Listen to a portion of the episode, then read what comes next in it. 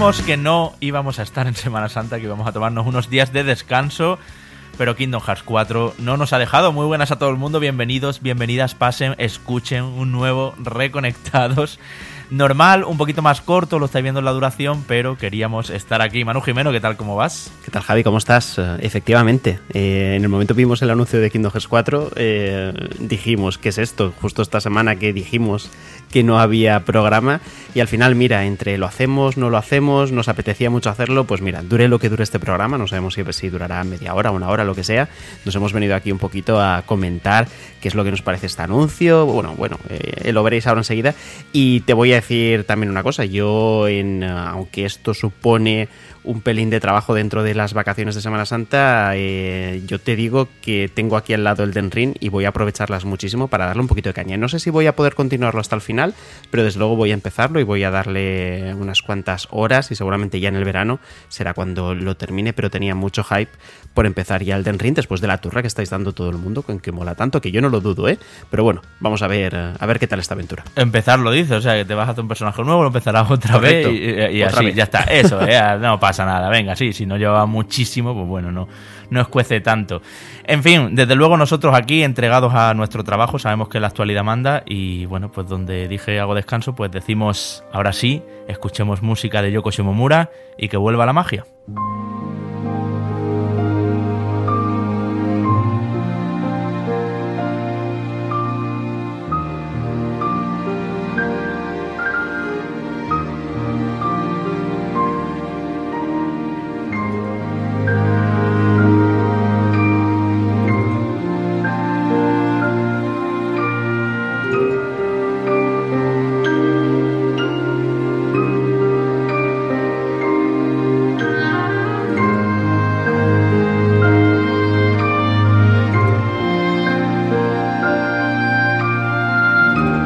El 10 de abril fue el día de ese evento en Japón, en Tokio, del 20 aniversario de Kingdom Hearts. Una saga, 20 años ya de Kingdom Hearts, una saga que nos ha acompañado a muchos durante toda la vida, una saga que para mi gusto empezó más clarividente que lo que luego se fue deformando y saliendo por diferentes plataformas y haciendo líos y universos paralelos y demás, y una saga que ha perdido fans y que también por otro lado ha agarrado más todavía a los que están dispuestos a permitir a Tetsuya Nomura que se le vaya la cabeza y que vaya, bueno, pues eh, torciendo y retorciendo y retorciendo más y más la trama y presentándonos nuevas eh, situaciones, personajes, mundos. En definitiva, Manu mm, ha llegado hasta un punto donde un Kingdom Hearts 4 puede mostrar un primer tráiler. Es verdad que es un juego que va muy para largo. No sé si estás conmigo que esto huele a 2025 o una cosa así. Que por supuesto será un juego solo de nueva generación. Que lo visto es con Unreal Engine 4, pero ya han dicho que van a pasar a Unreal Engine 5. Y que lo que ha querido centrarse esta presentación es en demostrarnos, por un lado, que los acontecimientos que vimos en el juego de móviles, en Unchained X, que es como se llama, lo podéis descargar ahora mismo en iOS y Android, eh, es como se llama en Occidente, eh, van a ser la clave de todo, que empieza un nuevo, un nuevo arco argumental, porque hasta ahora estábamos con el arco del Buscador de la Oscuridad, que ya cerró en Kingdom Hearts 3, y ahora vamos con el de, de los Master, el Maestro Perdido y que eh, se, va a basar también de nuevo en la jugabilidad de siempre, pero por lo visto en este tráiler o por el mundo enseñado en este tráiler se apuesta por un estilo realista. Por lo menos en este mundo de Quadratum que ahora os paso a explicar. Porque yo no creo, Manu, y desde aquí ya te voy dando paso, que todo el juego tenga esta estética, sino que simplemente que es hora, igual que cuando llegaba al mundo de Toy Story era un juguete, o cuando llegaba al de Pesadilla antes de Navidad era como de plastilina, como Jack Skeleton y compañía, pues está en un mundo donde la estética es eh, realista, donde se levanta en un sofá, no tiene sus zapatos de payaso y tiene pies normales, y donde hay una luminosidad muy Unreal Engine también, por otro lado te digo, pues ahí por eso tiene este estilo. Pero yo creo que la aparición de Donald y Goofy al final del tráiler mm, viene un poco como a decir, todo el mundo tranquilo, que no es que el juego vaya a ser entero realista. Donald y Goofy siguen teniendo el aspecto que, que, en Kingdom Hearts 3, por ejemplo, ¿no? Entonces yo creo que, que funcionan un poco ellos para, para tranquilizar, pero que lo que se nos ha enseñado ahora han sido dos mundos. Este cuadratum por un lado, o tres, en el que están buscando Donald y Goofy, que es como un mundo oscuro, que veremos si es el inframundo de Hércules y con Hades por ahí, ahora lo hablamos, y por otro lado esa selva o bosque frondoso con cascadas donde parece que arriba a la derecha se ve un ATST, lo que es la pata de una TST de Star Wars. En definitiva, lo que le gusta a esta gente hacer siempre con Kingdom Hearts. Primer vistazo, todo el mundo loco con los gráficos, pero empiezan las teorías, empiezan lo... Hay un cartel ahí que dice la chica que sale lleva, ahora detallamos quién es, lleva en el pelo un 9, lo que quiere decir un 9, una X, y un, o sea, un palito y una X, vamos, un 9 en romano. Ya he llegado a leer por ahí que eso significa que estaban haciendo teaser del remake de Final Fantasy 9. En fin, toda la gente fan de Kingdom Hearts, nosotros lo somos también, pero no hasta ese punto de, buscar ya mm, el brillo de la farola significa el destello de los ojos de Mickey. Toda la gente está haciendo teorías y todo eso. Y, bueno, da muchísimo para hablar. ¿Qué te ha parecido para empezar? Uy, es que has abierto un montón de melones y, no sé cuál de todos coger, pero mm, creo que voy a empezar por, por el sentir ¿no? que, tengo con, respecto a, a este anuncio.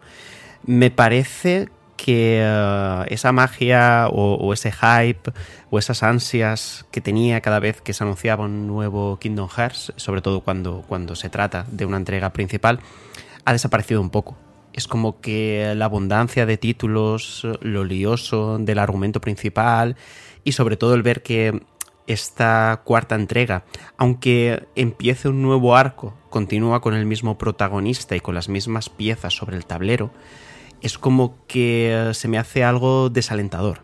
Porque fíjate, Javi, que tú y yo aquí hablamos, y con Enrique también hace un montón de tiempo, de cómo imaginábamos que iba a ser el futuro de la saga Kingdom Hearts. Y, sinceramente, yo lo imaginaba descartando a Sora y descartando a todos los personajes que giraban alrededor de, Sora, ¿no? Tal vez no los personajes de Disney, eh, Mickey, Donald, Goofy, porque son el otro pilar de lo que es esta, esta fusión, este crossover entre Final Fantasy eh, eh, y, Disney, pero desde luego me parece que el personaje principal de la franquicia está totalmente agotado, que hay pocas cosas que contar o hay pocas cosas que realmente nos interesen. No que contar, porque eh, vamos a ver, con Unchained X y Nomura, pues siempre vas a tener cosas que contar, porque siempre se va a ir, a ir inventando cosas, ¿no? Pero sí que es cierto que es como que este personaje está totalmente exprimido, estrujado, no queda ni una gota más que te pueda generar un interés, que te motive, ¿no? A saber más de él. Yo es que no, no puedo entender por qué se ha continuado optando, ¿no? Eh, por presentar a Sora, por continuar con Sora, por eh, hacer una aventura, ¿no? Que gire a su alrededor. Eso por, pues por un lado, ¿no? Y por el otro, ya que estás comentando el tema de teorías, me parece que, la gente en, ocasiones pierde un poco la cabeza ¿eh? a la hora de analizar al milímetro cada uno de estos tráileres. Si te soy sincero, y que me perdonen los fans más cafeteros de, Kingdom Hearts, me importa poco, poquísimo todas las referencias a lo que viene siendo la propia saga en sí. Es decir, por ejemplo, tú estabas hablando que eh, la chica que aparece, que tiene un 9 en números romanos, realmente es un 11 y hace referencia a Marluxia y parece ser que tiene relación con este personaje, pero casi casi que este tipo de cosas a mí me dan igual. Sin embargo, sí que me motiva, por ejemplo, lo que hemos visto de uh, ese pequeña o esa pequeña sucesión de imágenes del bosque de Endor, que ya sabéis que forma parte de Star Wars y que justamente tú has uh, señalado que parece ser que hay una pata de un uh, ATST que sería uno de, estos robots, de estas máquinas que usaba el Imperio en, uh, en, aquella película, ¿no? En Star Wars número 5, el Imperio contraataca. Entonces, esto sí que mola, el hecho de decir, vale, por fin aquello que se imaginó ya incluso para Kingdom Hearts 3, eh, aparece para Kingdom Hearts 4, que es la fusión, en este caso, el traer hacia aquí tanto Star Wars como, quién sabe, Marvel porque yo creo que sería lo más interesante a nivel de reclamo, ¿no? Para el fan, el hecho de decir, mira, que esto que también tiene Disney lo vamos a traer aquí. Yo creo que eso sí que motiva, eso sí que habla el mismo idioma que habla todo el mundo y que puede llegar a motivar eh, tal vez las ansias de que llegue, las ansias de saber más o de incluso jugar. Pero hemos pasado ya, creo, esa línea en la que nos interesa cuáles son los secretos ocultos en tráileres, información relativa a la historia que se ha contado, porque, en serio, de tan enrevesada que está, de tal esfuerzo titánico requerido por parte del usuario para saber hasta el más mínimo detalle de la franquicia que o son cosas que van dirigidas a unos pocos o realmente no tiene sentido esconder. Eh, hay cuestiones que el 99% del público no va a entender. Yo estoy totalmente de acuerdo contigo. Yo creo que Kingdom Hearts, puesto que va a ser una superproducción una vez más, que va a ser un juego que se esté desarrollando durante años y que Square Enix sabe que puede vender una millonada de nuevo, debería dejarse de rollos. Sí, atender a los fans y meterle ahí sus historias y todo, pero coincido Star Wars, ahora que es Disney, debería estar. Joder, estuvieron cosas más raras. Porque los Kingdom Hearts no solo, os he dicho antes, pesadilla antes de Navidad, Piratas del Caribe. Los Kingdom Hearts no solo son películas Disney de animación del Rey León y de Aladdin. No, no, no. Eh, como sabéis, no tienen miedo en ponerse en el mundo de monstruos de Pixar y, en el de Big Hero 6, que es una película, es un clásico Disney, pero es, relativamente raramente en Days, ¿no? Entonces creo que si pudieron con Piratas del Caribe, efectivamente con Star Wars. Yo no creo, Manu, que vayan a gastar las dos balas juntas, Marvel y Star Wars. Eso sería un pelotazo. Pero creo que en esta vez solo van a utilizar un mundo de Star Wars, va a ser Endor, efectivamente, y es este y lo han hecho teaser así. Tampoco creo que se les haya colado, como he leído por ahí, la pata de la TST. Joder, que cutre, ¿cómo puede ser que no queríais desvelarlo y basta con mirar el trailer? Eso está ahí a conciencia. Saben que los más fans, saben que los youtubers locos estos que hacen vídeos de mi reacción al tráiler de Kingdom Hearts con las dos manos en la cara como si fuera el grito y, y que analizan frame a frame el tráiler, saben que todos esos youtubers van a ver que arriba hay una pata de una TST. Y de hecho, confirmamos que, es así, porque si lo, si lo veis en la máxima resolución, eh, lo es. O sea, no es que sea otra estructura metálica que puede parecer. No, no, están colocados los tornillos y la hendidura y no sé qué, justo donde una TST. Incluso, Javier, el, bosque es eh, totalmente reconocible. Es que, bueno, un bosque eh, puede ser un bosque Sí, pero los árboles tan altos que hay, acuérdate, ¿no? Que en la película los... Ewok los Ewok eh, iban por arriba y tenían sus, eh, sus, propias estructuras también y desde ahí también atacaban mm. eh, a, las tropas imperiales. Es decir, yo creo que, que, es muy icónico. Yo en el momento que lo vi lo pensé, de hecho, ni tan siquiera sin ver la pata. Además que no tiene sentido esos frames ahí porque rompen por completo la historia, entre comillas, que intenta contar ese tráiler, ¿no? Es, es, un pegote brutal como para que la gente lo destripe y diga, eh, oye, que sí, que va a estar Star Wars aquí, pero sin enseñarte un sable láser, ¿no? Y eso al mm. final es lo que hemos visto, que, como tú bien dices, en Square Enix tontos no son y saben que esto es una maniobra de marketing orgánica y totalmente gratuita que está explotando ahora mismo en redes sociales y principalmente en YouTube, con todo ese montón de gente eh, que en el momento uno dice, oye, que hay una pata de un robot del imperio, enseguida lo copian todos los demás y de repente eh, se suceden las miles y miles y miles de reproducciones sin que Square Enix tenga que poner un euro encima de la mesa, ¿no? Y, eso eh, obviamente se ha conseguido. Yo de todas formas ya le voy a ir pidiendo aquí a Square Enix, que sé que nos está escuchando, una cosa y es que no hagan la cagada de Kingdom Hearts 3 de enseñarnos absolutamente todos los mundos. Todos los mundos de Kingdom Hearts 3, os la hayáis pasado o no, esto no es spoiler, los habíamos visto previamente en tráileres. No hay ni un solo mundo, ni siquiera el Scalat Kaelum, que era como un poco del final y tal, y que era más misterioso y que, es esto. Ni un solo mundo de Kingdom Hearts 3 que no se vieran tráileres previos. Esto le pasó también a Super Mario Odyssey, ¿te acuerdas, Manu? Que llegamos y ya, es un juegazo, pero habíamos visto todos los niveles, menos el secretillo ese que tiene al final. Eh, pues en Kingdom Hearts 3 les pasó. Y si ya en este tráiler hemos visto Quadratum, que ahora, ahora lo detallamos, y hemos visto eh, la luna de Endor, eh, ojo que el juego no está ni empezado y, ya empezamos. Y, yo creo que eso fue un error. Mucha gente no le gustó tanto Kingdom Hearts 3, al contrario que pasó, por ejemplo, con Uncharted 4, que se guardó muy bien eh, no enseñar todas sus localizaciones. Y era un juego que también era muy golosito para hacerlo así, el marketing. Bueno, pues a mucha gente no le gustó tanto porque es que ya era previsible. Es que, ah, vale, ahora viene la parte de Big Hero 6. Ah, vale, ahora viene la parte de Toy Story. Ah, y así todo, todo, absolutamente todo el juego. Bien, eh, te decía, Quadratum. Eh, viene a ser, al principio parecía que era una especie de Shibuya en Tokio. De hecho, en el tráiler, donde despierta Sora en un sofá, y le abre la puerta a esta chica que se llama Estrelitzia, que por cierto es de un Chained X también, la que decimos la mm. del pasador de pelo. Eh, parece que está o se ve la silueta de de un rascacielos muy similar al Shibuya Hikarie, que es el edificio del evento del 20 aniversario, de este evento que ha habido el pasado 10 de abril domingo, cuyas entradas además por temas COVID y eso se limitaron a 150 y curioso cómo son los japos que pusieron una norma de absolutamente prohibido lo que se muestre aquí dentro. Y se cumplió. No mm. hay nadie, eh, perdón, grabar lo que se muestra aquí dentro. No hay nadie, no hay vídeos en internet de gente desde dentro.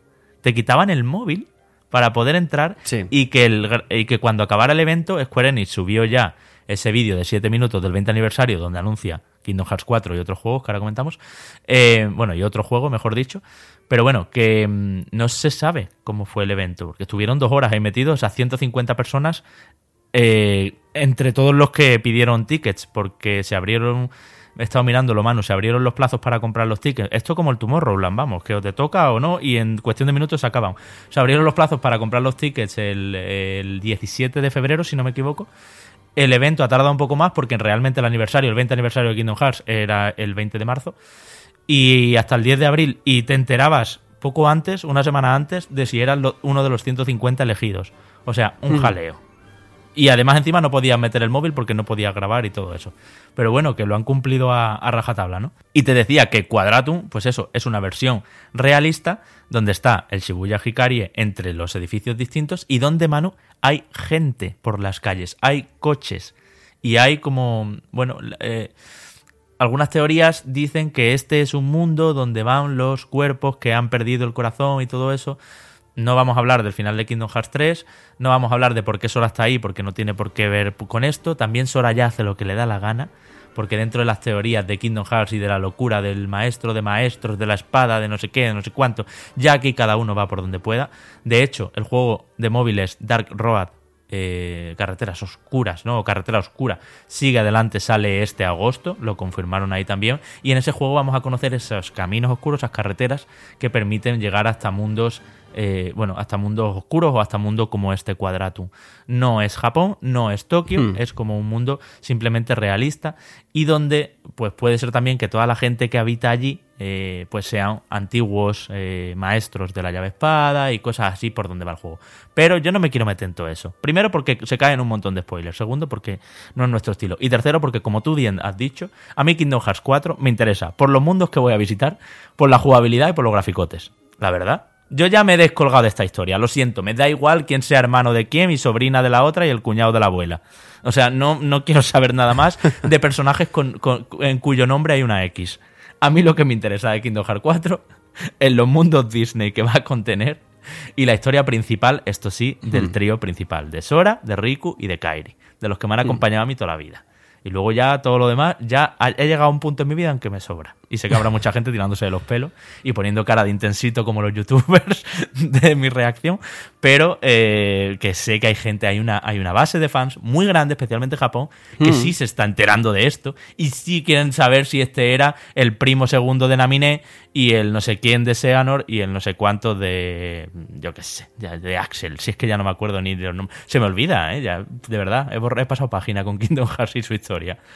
Y yo te digo, Javi, que, lo entiendo, pero lo entendería todavía más si yo estaría encima de ese barco, si las cosas se hubieran hecho con conocimiento, si lo que dijimos en su momento, ¿no? Si la franquicia hubiera tenido un recorrido en múltiples plataformas, si no hubieras tenido que tener prácticamente todas las consolas del mundo para poder seguir la historia, si no hubiéramos visto eh, entrega tras entrega la trampa de reconstruir ¿no? lo que ya se había dicho en un primer momento para justificar lo que te vas a inventar después y de esa manera expandir y seguir estirando del chicle de una forma totalmente descontrolada. ¿no? Aquí, por ejemplo, podríamos incluso hablar de lo que implica el hecho de que aparezcan los sin corazón en este cuadratum o incluso a qué nos referimos con las carreteras oscuras ¿no? o, con estos caminos oscuros que usa la organización 13 que parece ser no vuelve a estar ahí presente o al menos eh, no sé si presente, pero sí que tienen como esas túnicas con cremalleras, que ya sabemos que son tan características eh, en, la franquicia y también en sí en, eh, en Nomura.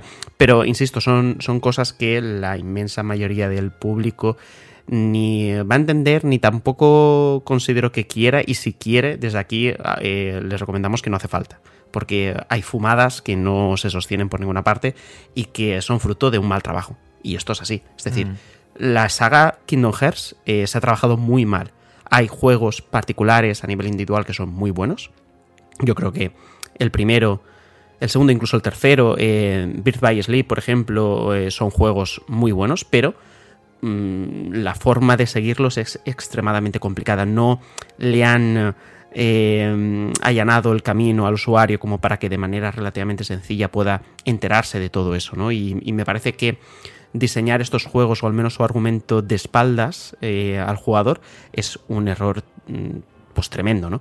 Y quería comentarte, porque antes quería darte la razón en, una cosa, y yo creo que es bueno remarcarlo, el aspecto eh, de Sora y de todo el mundo tan hiperrealista o realista, si quieres, vamos a dejarlo así simplemente, coincido contigo, creo que viene dado por un mundo en concreto en el que la estética es esa, ¿no? Es un mundo que tal vez se intenta plantear como más cercano a lo que tenemos hoy en día, ¿no? De hecho, sorprende, eh, o al menos a mí me, parece digno de mención, eh, la cantidad de gente que vemos en ese mundo. Cuando, si te das cuenta o si intentamos hacer un poco de memoria en cada uno de los diferentes mundos que han conformado Kingdom Hearts, bien sea por limitaciones técnicas, bien sea porque no les ha interesado complicarse la vida, no hemos hecho o no hemos visto prácticamente a la gente que compone esos mundos, ¿no? Eh, en definitiva, casi siempre eran los personajes secundarios que te rodeaban, eh, los que te acompañaban y los enemigos que tenías que derrotar. Había poco más, yo creo que con los dedos de la mano eh, y te sobraban varios, podías contar las personas o personajes o animales o criaturas o lo que sea que podías encontrar en cada uno de esos mundos, ¿no? Entonces a mí eso, fíjate, sí que es un, un detalle que me ha llamado la atención y que vamos a ver cómo se desarrolla. Luego, un poco con eh, hilando lo que te decía al principio, la falta de sorpresa, eh, esa ausencia de ganas que eh, no sé si tú has tenido, pero yo ya te digo que sí que he tenido, aunque me lo voy a jugar igual, es decir, cuando salga, ya te digo yo que voy a estar ahí el día de lanzamiento a por el juego, si nos lo envían antes, pues analizándolo yo o analizándolo tú, y lo que sea. creo que viene tan bien dado porque el tráiler es clónico con respecto a lo que vimos en la primera, segunda y tercera entrega. Es que es el mismo leitmotiv, es Sora durmiendo, se despierta, está desconcertado, no sabe qué hace ahí, de repente hay un enemigo muy grande al que tiene que derrotar y la forma en la que se enfrenta a él o los eh, quick time events que se ven son muy similares. De hecho, mm, a mí me parece un poco, un poco parecido a las primeras imágenes que vimos también. En Kingdom Hearts 3, el, combate contra la, el lado oscuro, ¿no? que es la, sombra esta tan grande, que es el primer enemigo, de hecho, tocho que vemos en, en la primera entrega y que lo veríamos también posteriormente, es lo mismo. Entonces, claro, cuando no hay nada de ese tráiler, de, de, la historia que te intenta contar ese tráiler, que te sorprenda, que varíe de lo que hay anteriormente, eso también provoca que el ojo se acostumbre, que la propia emoción del anuncio se apacigüe y que en definitiva eh, haya ausencia de novedad. Lo que mucha gente ha visto referencias a los anteriores no son referencias, es que es lo mismo de siempre en esta cuarta entrega totalmente repetido. Hmm. Lo que, bueno, hemos visto que con la llave espada ahora va a poder actuar de gancho, entonces podremos subirnos a mucha velocidad a alturas muy fuertes. Eh, este enemigo, en el 1, por ejemplo, os acordáis, había un momento en que apoyaba la mano en la vidriera y ese era el momento de darle ahí espadazos a Tutiplem en la muñeca, eh, con la mano apoyada en el suelo. Pero ahora pues le podremos pegar directamente en la cara porque podremos utilizar ese gancho que le sale a sola de la llave espada. Pero efectivamente se recoge ese combate, Manu, mucho más... Eh, vertical y mm, parkurero, por así decirlo, porque anda por las paredes, porque gira en una farola para salir impulsado, salta de un coche a otro de los coches que están volando y efectivamente, como tú dices, a mí también me recuerda mucho que haya un Quick Time Event de, darle un botón en concreto en un momento dado y se genere un tornado en su llave espada, que por cierto, la llave espada que lleva es la inicial, la que llevó al principio, la clásica, eh, se genera un tornado que actúa un poco también como los yoyos, aquellos que teníamos en el mundo de Toy Story, o en fin, que sí, que el combate no creo yo que lo hayan tocado mucho. También para mí es un combate que funcionaba. ¿eh? En el 3 se criticó que había demasiadas herramientas a tu disposición y se hacía fácil. Es verdad que no es un juego muy difícil, pero eh, era un combate muy vistoso como siempre. Y aquí lo volverá a ser. Saldrán fuegos artificiales a cada golpecito que demos y habrá que andarse con ojo de la gestión de, enemigos y de tirarse pociones en el momento y que Donald me cure y todas esas cosas. Yo creo que van a volver a estar. De hecho, creo que los personajes volverán a estar juntos. Pero hablando sobre personajes, eh, te iba a decir, ¿crees en una dualidad como se hizo en Dream Drop Distance entre Riku y Sora, pues ahora, por ejemplo, Kairi y Sora, porque es otra de las líneas de, de teoría y yo creo que, que eso gusta. A mí no me gusta. Yo, hay una cosa que sí te voy a discrepar ya. Tú has dicho que Sora está agotado. Para mí, Sora ya es un icono del mundo de los videojuegos. Como un Tomb Raider sin Lara Croft de protagonista. Para mí ya no puede haber un Kingdom Hearts sin Sora de protagonista. Porque los Kingdom Hearts donde Sora no es protagonista, me falla. Lo siento por Terra, Ventus y Aqua. Y lo siento por todos estos otros tríos que hemos conocido por ahí y todo. A mí me gusta Sora, mano. Es el icono. Es un Super Mario con Mario.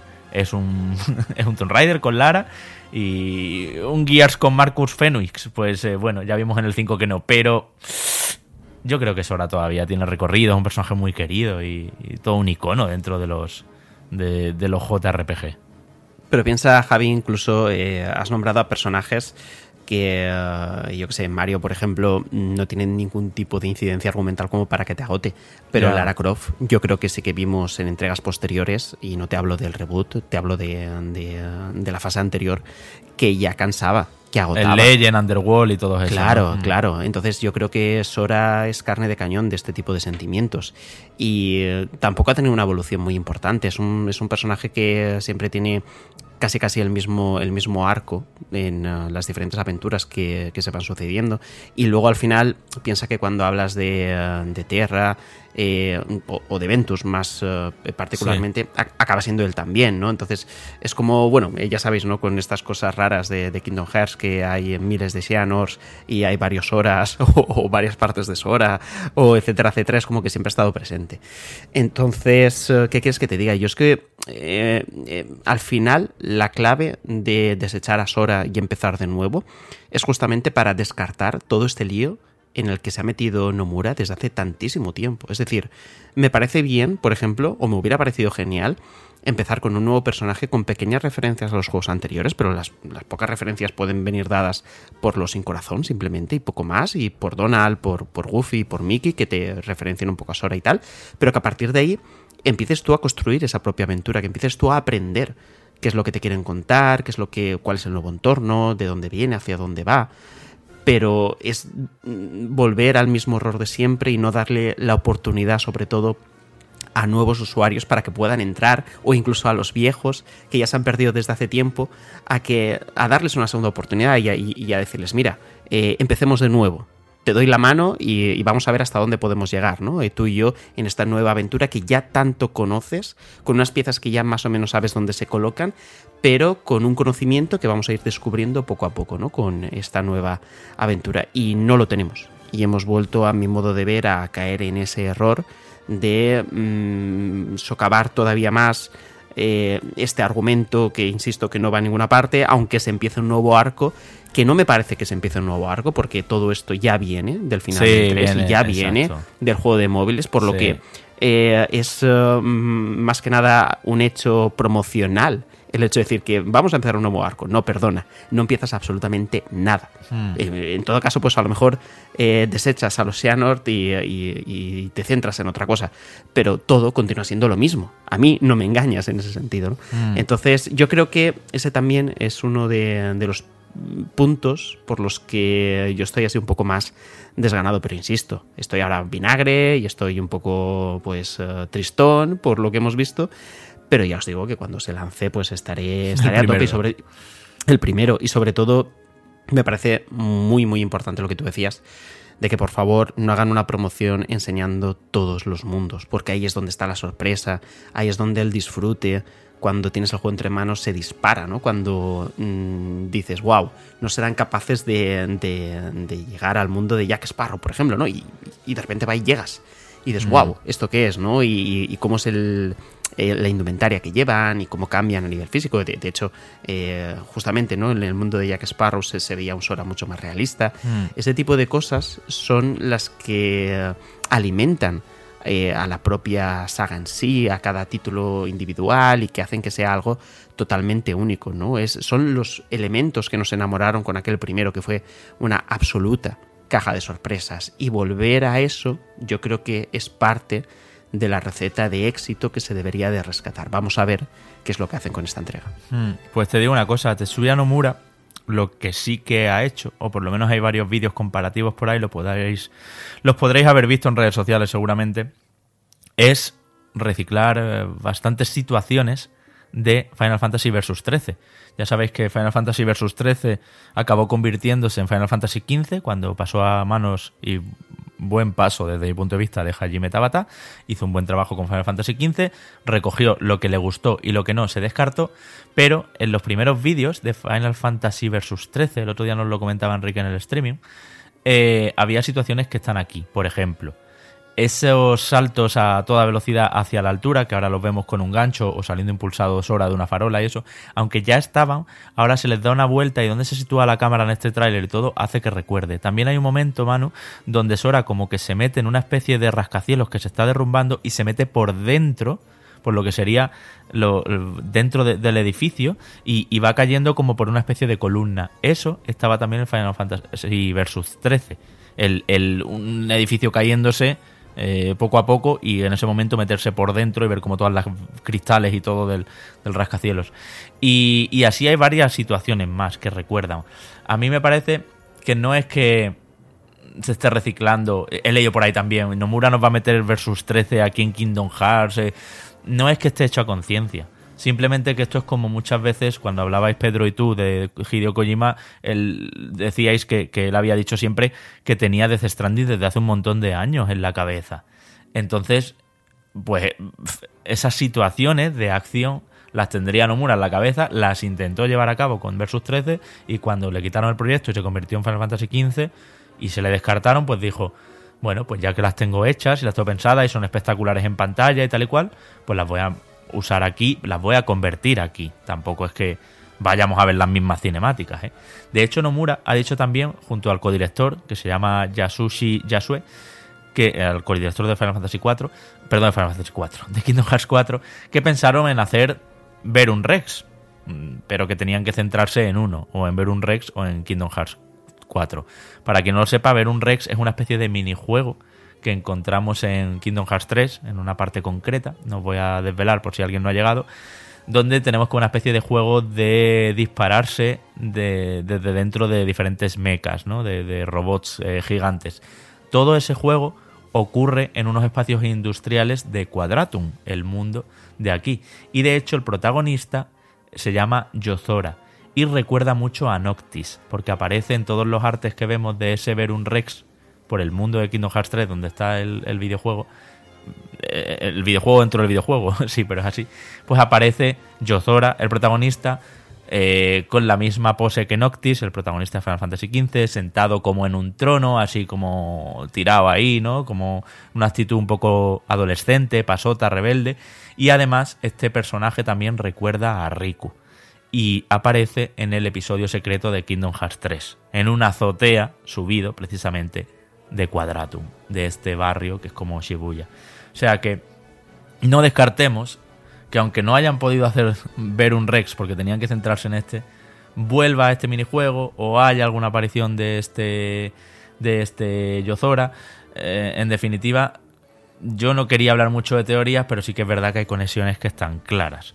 Y que quien recuerde Kingdom Hearts 3, por lo menos como lo recuerdo yo, quiero decir, no al milímetro, no exactamente quién es quién y quién ha repartido su corazón en otros dos personajes, pero que luego mm. se lo quita y va a otro mundo, pero que todo ese jaleo, que ya se me ha olvidado y me da igual, por lo menos sí que podrá haber este tipo de, referencias. Yo creo que esto sí va a estar.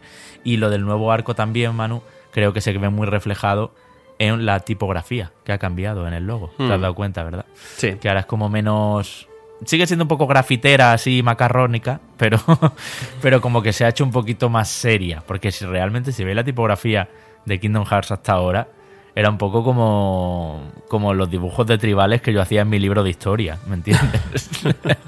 Entonces era un poco así cuando estaba en segundo de eso. Así que yo creo que, bueno, que sí que hay como algunos pasos adelante a nivel por lo menos de querer simbolizar que se lleva más adelante. Veremos, eh, veremos. Sí, a ver, eh, yo quería cerrar esto con, eh, no sé si una recomendación o al menos eh, una guía para que eh, si la gente tiene ganas del 4 y, eh, y está convencida de, eh, de, darle caña, entiendo Javi que descargarnos Kingdom Hearts Unchained X sería un buen momento ahora y un buen motivo como para aprender, ¿no? A saber qué, es lo que envuelve a esta cuarta entrega, porque en principio se basará en muchas de las cosas que ahí se cuentan, que también nos va a faltar muchísimas cosas eh, que se han dicho en juegos anteriores, pero bueno, al menos ya partes de algo que es relativamente sencillo, por decirlo así, ¿no? O al menos es un único juego y no tienes que jugarte eh, los 8, 9, 10 juegos que hay de la saga Kingdom Hearts y, eh, insisto, en, los que cada uno de ellos te van contando una cosa diferente, se desdicen, se contradicen, te vuelven a decir otra cosa y es eh, muy difícil de seguir. Hmm. Yo de todas formas, Manu, tampoco quiero que dejemos esto sin mencionar algunas cositas que tenía yo aquí apuntadas. Por ejemplo, a ver, te digo, te digo cosas que seguramente no lo hayas eh, pensado. Bueno, antes de terminar con las teorías y todo eso, en la parte oscura donde se ve a Donald y Goofy, coincidirás conmigo en que cuando vuelven la vista atrás y ven un fuego azul y se asustan y ese fuego se pone rojo, eso es Hades. O sea, sí o sí. Hades, el malo de Hércules, ya sabéis. Mm.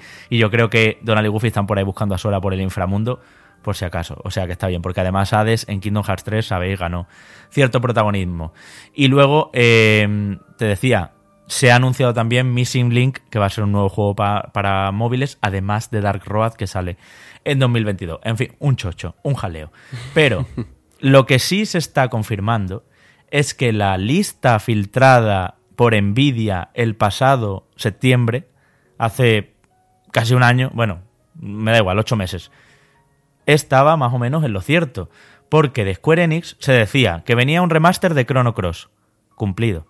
Se decía que venía Kingdom Hearts 4, cumplido, que venía también un remaster de Tactics Ogre. Yo creo que aquí bailaron un poco y, se referían al, Triangle Strategy. Eh, que se iba a anunciar un nuevo Tomb Raider. Que se iba a anunciar un nuevo juego de cartas de Kingdom Hearts. Ahí está.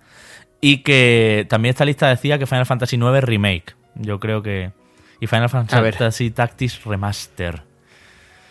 Es, es, una buena apreciación, pero continúo pensando que em, eh, lo que se dijo o lo que apareció en esa filtración eran cosas que si tú y yo nos ponemos a hacer una lista de juegos posibles, eh, nos saldría algo muy similar en aquella época, en aquel momento, ¿no? Acuérdate que se habló que simplemente era que estaban haciendo una serie de pruebas y pusieron como unos nombres al azar y demás. Son todo secuelas, si te das cuenta. Sí, sí, porque está eh, Street Fighter VI, está Dragon's Dogma 2, que eso sí. Street Fighter VI sí que se anunció, pero Dragon's Dogma ya no sé, pero he estado claro, recopilando. Son, cosas lógicas, ¿no? Eh, es, es, es, como, es, de alguna manera las, las, profecías de Nostradamus y este tipo de cosas, ¿no? Que siempre intentas ver eh, que te cuadre eh, y, obviamente, ¿no? Si al final dices cosas muy genéricas o predecibles, pues vas a acertar y en este caso estamos hablando de secuelas, no estamos hablando de juegos genuinos, totalmente nuevos, con el nombre exacto que luego se producen y que realmente validan esa teoría. Pero bueno, que todo puede pasar, ¿eh? Yo lo único que digo es que no descartemos aquello, no descartemos eh, lo que comentamos en su momento, que simplemente programando dijeran, mira, pues vamos a poner aquí para intentar toquetear esto una serie de nombres inventados y que luego, pues ya digo, esto se filtró y, se tomó como que era, era una lista de verdad de juegos que iban a proceder, sobre todo porque Nvidia no tiene por qué conocer los planes de todas las distribuidoras, porque eh, las distribuidoras en sí, entre ellas, no, comparten tampoco esa información. Mm, ya, además luego, por ejemplo, si te vas a la parte de, de otros estudios, eh, Crisis 4, que también lo vimos anunciado recientemente, cumple, pero me faltarían otras cosas que se han anunciado. Por ejemplo, en la parte de EA no hay mención a Dead Space Remake. Y luego aquí hay cosas un poco locas tipo Tekken 8 y lo que tú dices, Gears 6. Hombre, pues sí, pues claro que estará en, en, desarrollo. Pero en esta lista también, y ya te lo cierro, em, había menciones a los juegos de, bueno, que Bioshock sería en 2022, el nuevo, etcétera, ¿no? Había menciones, Manu, a los juegos de Sony, de PlayStation, que llegarían a PC y estaban God of War, que por entonces no estaba anunciado, estaba la Uncharted eh, Legado de Ladrones, Colección Legado de los Ladrones, que creo que sí estaba anunciada, y luego estaba Returnal, Sackboy, Ratchet and Clown, Horizon Forbidden West, Gran Turismo 7, God of War, Demon Soul, o sea, God of War ya ha llegado, Demon Soul, Gozo Tsushima, yo aquí sí que veo un poco de fumada. En fin, no te he dicho nada, me has convencido. Creo que... Pero es que tiré de esta lista, tío, y dije, ah, Kingdom Hearts 4 estaba aquí. O sea, buscando info para el programa, digo, hostia, que en septiembre ya se estaba diciendo. Y muchos se, han ha hablado mucho. Claro, claro, y se ha hablado mucho, pero yo también eh, me acordé al leer eso de aquella conclusión que tú y yo sacamos, que, bueno, que, eran cosas eh, perfectamente entendibles si uno intentaba poner eh, títulos al azar, y de hecho Nvidia fue la explicación que dio, que justo por eso nosotros dijimos, joder, pues me cuadra, me cuadra lo que dicen, ¿no? Pero bueno, que, de todas formas están saliendo todas estas secuelas, yo sí que es cierto que no me esperaba un anuncio tan temprano de Kingdom Hearts 4. No, ni yo. Y vamos, y vamos a ver uh, cuando se lanza. Tampoco debería de tardar tanto. Es decir, eh, no podemos volver a esperar o no tendría ningún tipo de sentido que, uh, que, una saga o una entrega, mejor dicho, que ya no es tan esperada como la 3, porque la 3 sí que fue esperada durante muchísimos, muchísimos años, se hiciera de rogar, ¿no? No, no acabo yo de, de, verlo, pero bueno, también es verdad que es, eh, que es Square Enix y es Nomura y eh, no es Final Fantasy, pero se le parece. Y, eh, y sí, los retrasos y la tardanza yo creo que van de la mano, ¿no? Cuando hablamos de este tipo de, de franquicias. Así que a lo mejor sí, 2025, 2026, quién sabe.